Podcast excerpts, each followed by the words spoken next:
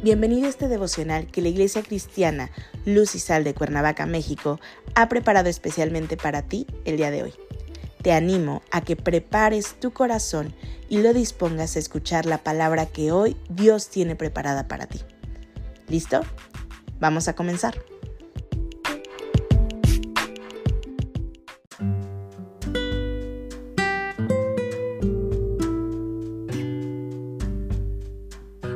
Hola, ¿qué tal? Es un gusto saludarte el día de hoy. Bienvenido o bienvenida. Hoy iniciamos una nueva serie devocional titulada Cuando Dios habla, que la Iglesia Cristiana Luz y Sal de Cuernavaca, México, ha preparado especialmente para ti el día de hoy. Nuestro tema de hoy es Encaminándote. Hoy te voy a pedir que tomes tu Biblia y me acompañes al primer libro de Reyes, capítulo 19, versículo 15.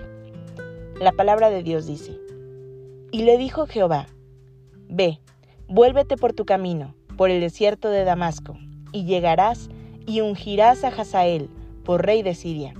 A Jehú, hijo de Nimsi, ungirás por rey sobre Israel, y a Eliseo, hijo de Safat, de abel ungirás para que sea profeta en tu lugar.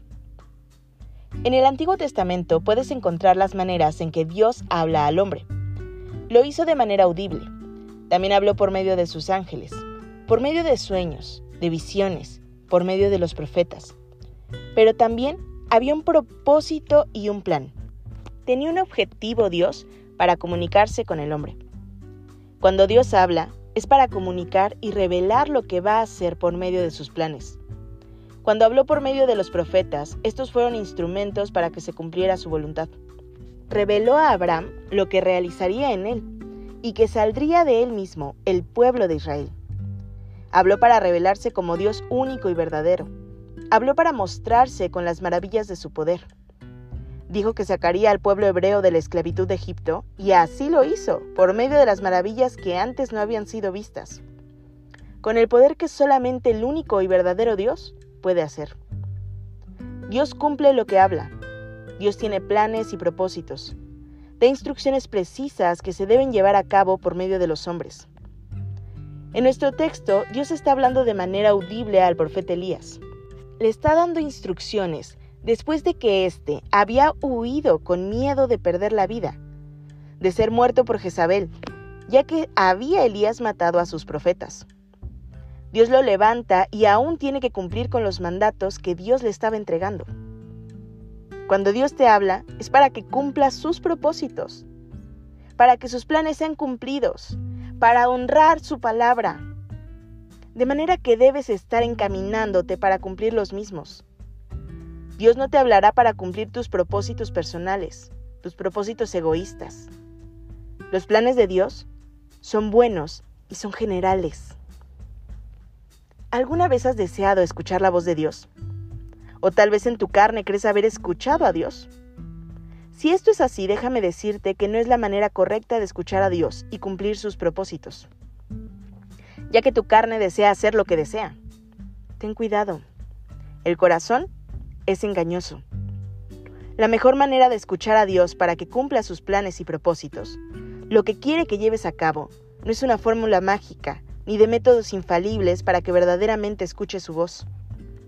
La mejor manera de escuchar a Dios es encaminándote por medio de los principios bíblicos que desde luego los encuentras en la lectura diaria de la Biblia.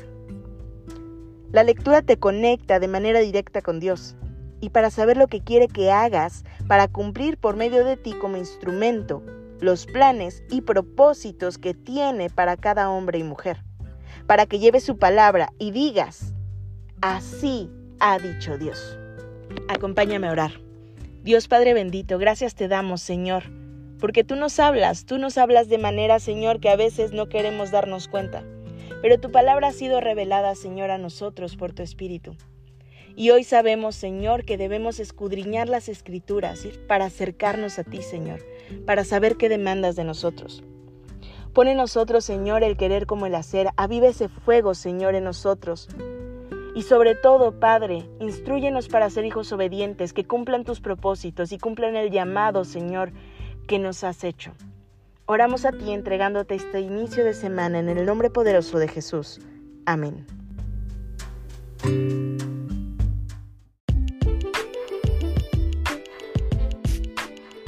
Ha sido un placer compartir contigo la palabra el día de hoy.